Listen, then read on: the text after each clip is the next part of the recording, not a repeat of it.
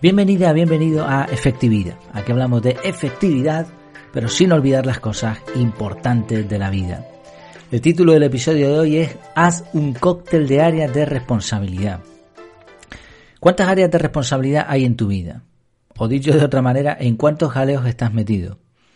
La mayoría de nosotros somos responsables en mayor o menor medida de asuntos que se podrían englobar en áreas de responsabilidad, como por ejemplo la familia, el trabajo, los amigos, la religión, la espiritualidad, el emprendimiento, ese proyecto extra, labores sociales como un voluntariado, etc. Se les llama áreas porque casi siempre se definen como algo separado. Durante años y desde que aprendí este concepto que me parece muy interesante, yo también las veía como entidades, en cierto modo, independientes. Pero cuando desarrollé el método CAR tuve que definir un poco más este tema porque ¿Serviría el método de organización para un área, para varias al mismo tiempo? ¿Habría que integrar la definición de área dentro de la metodología? ¿Tendría que explicar cómo seguir los pasos desde la óptica de cada área? Eran preguntas que tenía que, pensar antes de, ponerme a trabajar, ¿no? Aunque ya tenía bastante desarrollado, a la hora de explicárselo a otras personas, pues estos detalles hay que mirarlos, ¿no? Bueno, si has leído eh, o has escuchado, si has leído en la web o has escuchado los contenidos del podcast, sabrás que me gusta la simplicidad, muchísimo, muchísimo. Creo que es importante simplificar al, al máximo, pero sin pasarse, ¿no? O sea, que sean cosas que funcionen, pero que sean simples. Y creo que cada vez el mundo va tirando hacia eso, hacia lo esencial.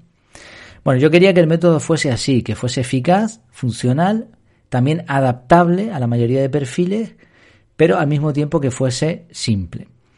Ahora, con más camino de recorrido y viendo cómo el método ha ido funcionando en diferentes personas que lo van adquiriendo, bueno, pues he llegado a algunas conclusiones que me gustaría compartir sobre las áreas de responsabilidad. En primer lugar, somos una persona. No, no somos múltiples ni nada de eso, ¿no? Independientemente de las áreas de responsabilidad que tengamos, somos el mismo en todos sitios. O deberíamos serlo, ¿no? Segunda eh, reflexión, nuestro cerebro separa emociones, pero no áreas de responsabilidad. Parece ser que, dependiendo de si sientes miedo, estrés o este tipo de cosas, se van a activar ciertas regiones del cerebro, pero no se activan zonas del cerebro según nuestras áreas de responsabilidad. Tercera conclusión, el tiempo fluye sin importar las áreas de responsabilidad. O sea, al tiempo le da igual si tú estás trabajando divirtiéndote. Puedes tener sensaciones distintas pero las 24 horas son las que son. Otra conclusión más. Es verdad que puedes clasificar el tipo de actividades que realizas, pero cuanto más separes las áreas, normalmente peor te va a ir. De hecho, mm, pienso que eh, la insistencia en separar las áreas a veces es el resultado lógico, por otro lado, de la falta de sintonía que tenemos con esas áreas. Por ejemplo, si trabajas en un entorno horrible, en algo que no te gusta, pues es normal que cuando llegues a casa prefieras no hablar de trabajo. Faltaría más, vas encima estar recordándolo, ¿no? Otro ejemplo más. Si tienes un amante y quieres ocultar eso de, de tu pareja, pues claro, estás ocultando un área de tu vida en donde no debería ser y eso va a traer malos resultados. Es decir, se pueden clasificar las, las áreas, ¿sí? el tipo de actividades, pero separarlas a posta a propósito, suele haber algo, no sé, no sé si tú percibes lo mismo que yo, parece que algo no, no funciona ahí. Otra reflexión más. Cuando te va mal en un área de responsabilidad, lo más probable es que esto afecte y bastante al resto de áreas. Si, por ejemplo, estás muy mal en la familia, si todo va mal en la familia, es normal, lo más probable es que te vaya mal también en el trabajo. Sobre todo a largo plazo. Quizá el primer día no, el segundo día no, pero cuando te va mal el trabajo, te va mal en la familia, cuando te va mal en la familia, al final eso va a perjudicar al trabajo. Y en las otras áreas igual. Otra cosa que, he observado es que las personas equilibradas llenan todas las áreas de responsabilidad con las mismas buenas características de su personalidad. Eh, parece un poco rima, un poco rollo, pero bueno, eh, lo que me refiero es, si tú eres una persona espiritual, si tú eres una persona trabajadora, si tú eres una persona organizada, lo vas a hacer en todos sitios. O sea, vas a mantener esa forma de ser que tienes, esa, e, esa personalidad la vas a mantener independientemente del área de responsabilidad en el que estés. Y una última observación, las personas con vidas más felices mezclan las áreas de responsabilidad. se divierten estando en familia, comparten lo que les sucede en el trabajo con los amigos, los compañeros de trabajo se convierten en amigos y son firmes en sus creencias religiosas en todo momento. Es decir, todas sus áreas están mezcladas y eso les produce, o, será al revés, ¿no? Que las personas con vidas más felices tienen eso, o quizás el mezclar las áreas produce más felicidad. Bueno, todas estas cosas y algunas reflexiones más técnicas me llevaron a pensar que las áreas de responsabilidad se pueden definir y se pueden separar, pero más bien el objetivo es mezclarlas, como un cóctel, como decíamos en el título, un cóctel bien mezcladito, apetecible y que nos sirva para ser personas efectivas. ¿Cómo, cómo, vamos, ¿Cómo podemos aterrizar esto? Esto que hemos explicado, ¿cómo podemos aterrizarlo en una metodología? Yo te voy a explicar cómo va en el curso del método CAR, pero pues igualmente lo puedes aplicar la metodología que, que quieras. Hay métodos de productividad que le da igual las áreas de responsabilidad, otros las separan. ¿Cómo se podría hacer esto en la metodología CAR? Bueno, en primer lugar, cualquier ítem, es decir, un mensaje, un WhatsApp, un correo electrónico, una carta, da igual, un papel en tu escritorio, da igual lo que sea que recojas, se va a manejar de la misma manera. Da igual el área de responsabilidad al que pertenezca. Si es trabajo, si es ocio o lo que sea, se trata siempre igual. Se captura, se analiza y si son acciones se agenda en el calendario. O sea, al final da igual de qué área de responsabilidad sea, se va a hacer lo mismo. En segundo lugar, yo recomiendo usar un solo calendario para todas tus actividades. Da igual del área que sean. Es verdad que visualmente tú puedes, por ejemplo en Google Calendar, tú puedes checar, marcar y ver o hacer desaparecer un calendario. Y esto tiene sentido si no utilizas time blocking o si no lo utilizas completamente. ¿Por qué? Porque visualmente vas a ver cuánto tiempo le estás dedicando a una cosa o a otra. Pero en el método CAR el objetivo no es ese en sí. El objetivo es que el calendario se convierta en una especie de copia de lo que tú haces en tu día a día. Por lo tanto, a mí no me interesa tanto saber eh, de qué es una actividad como saber qué es lo próximo que me toca hacer. Y al final, eh, cuando tú haces la revisión rápida, ¿no? que se explica en el curso más de lleno, lo que haces es ver las próximas acciones en las próximas horas, en el día en el que estás. Y cuando estás analizando, pues necesitas ver una semana como mucho. No hay tantas tareas como para que se tengan que separar mm, tanto las áreas de responsabilidad. Es decir, a lo mejor en un día puedes tener, yo qué sé, 20, 25 tareas distintas y ya, y ya es mucho. Porque como mínimo un bloque te va a llevar 20 minutos, 15 minutos. Yo aconsejo bloques mínimo de media hora e ir metiendo en esos bloques todo lo que sea del mismo tipo. A veces en un día puede haber 6, 7 bloques de trabajo, no más. Y ya con eso tienes el día completo. Entonces no necesito saber de qué color es ese bloque o a qué pertenece. Yo lo que quiero saber sencillamente es qué es lo próximo que me toca hacer, qué es lo que yo tengo que hacer en este día. Por eso recomiendo un solo calendario. Más allá de que haya otros tipos de calendario. Por ejemplo, calendario compartido. En mi caso, esto sí es necesario. Aquí sí tienes que separar porque un calendario es para ti y otro calendario es para compartir con X personas. En mi caso, por ejemplo, tengo un calendario para todas mis actividades de color azul. Eh, da igual que sea trabajo, que sea ocio, que sea personal, que sea eh, del proyecto de efectividad, que sea, me da igual. Todo va en ese calendario. Y luego tengo otro calendario en color verde que es de la familia.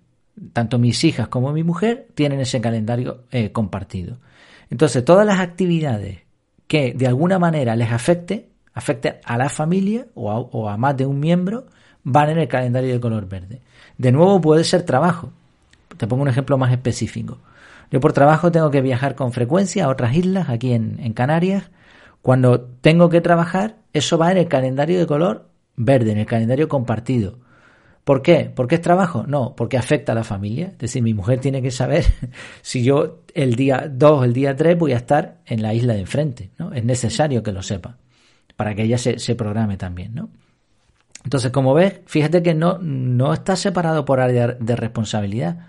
Está separado por lo que necesitan saber unos y lo que necesito saber solamente yo. ¿Quiere decir esto que no se pueden poner colores, que no se pueden categorizar? Bueno, cada cual puede utilizar el método como vea conveniente. Yo lo explico de una manera simple porque creo que es lo que más funciona para complicarlo siempre, siempre hay tiempo para eso y, y, siempre habrá recursos para complicar las cosas todo lo que uno quiera, ¿no? Si nos gustan los colorines, si nos gusta separar por otros motivos, si tenemos varios calendarios compartidos, bueno, no hay ningún problema con eso. Me enseñaba el otro día eh, la, una, una, madre ¿no? que había hecho el curso y que le, había encantado tanto que decidió explicárselo a su hijo pequeño. El hijo tiene, bueno, no recuerdo, no voy a meter la pata en esto porque además es una amiga, así que no, no quiero que se ofenda. No recuerdo cuántos años tiene ahora mismo. bueno, el caso es que es chiquitillo y, y le ha hecho, le está explicando el método CAR para que funcione. Y se lo ha puesto por colores. Claro, en un niño es mucho más visual los colores, pueden tener bastante sentido, ¿no? Pero bueno, sea como sea, eh, lo, que hablamos es que no se diferencia por áreas de responsabilidad, o sea, no, no es necesario sino que todo va al calendario. Eh, ¿Cómo se gestionan de forma diferente los procesos de trabajo, de familia, de amigos, etcétera? Bueno, la clave no está tanto en el calendario, sino en los análisis de las bandejas de entrada. Aquí sí está el punto donde sí se diferencian las áreas de responsabilidad. Pongo un ejemplo práctico también. Imagínate que tú tienes una cuenta de correo solamente de trabajo y utilizas Slack, que es una especie de Telegram más avanzado, para comunicarte con tus compañeros de trabajo. Bien, pero tú para tus cosas tienes tu otro correo y utilizas WhatsApp. En el trabajo no te permiten usar tu correo ni usar WhatsApp. Y cuando estás libre, no te apetece mirar el correo de empresa ni mirar el Slack. Entonces, fíjate que aquí está separado, pero te lo han separado ya, ¿no? Bien, la clave es utilizar los análisis. A lo mejor durante las horas de trabajo vas a tener que meter dos bloques de tiempo de análisis de bandejas de entrada en los que solamente vas a analizar el Slack y el correo electrónico corporativo.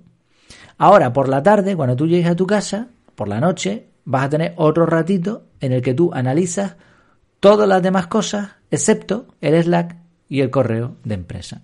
Y fíjate que aquí lo que hemos conseguido es que durante la mañana, en el horario de trabajo en el que sea, estás analizando lo que toca en el trabajo, ese área de responsabilidad, por la tarde estás analizando otras cosas que no pertenecen a ese área de responsabilidad.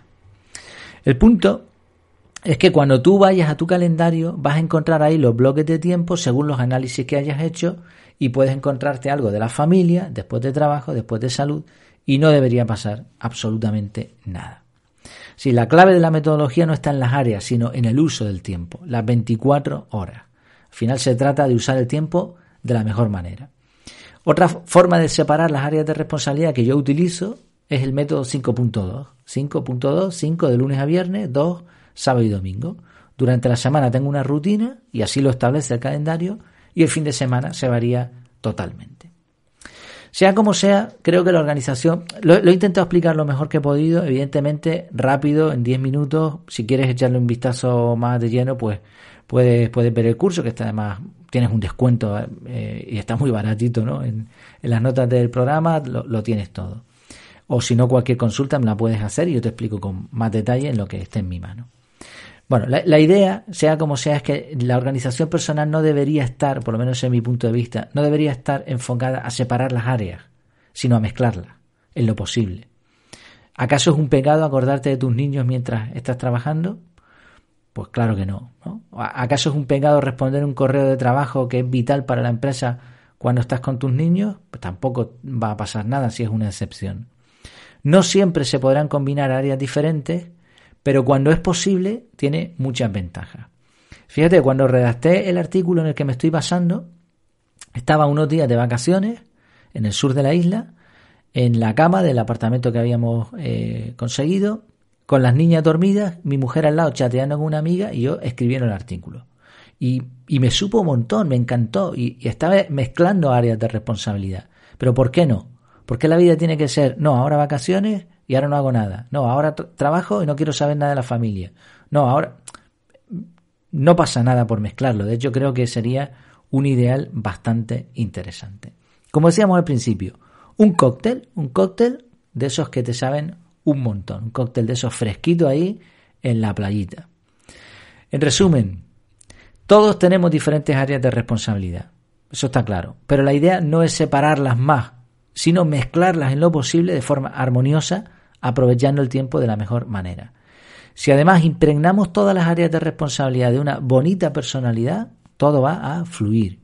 Y al final las áreas de responsabilidad no se van a parecer a manzanas de una gran ciudad, sino a un rico cóctel bien mezcladito. Pues muchas gracias por tu tiempo, por tu atención y hasta la próxima.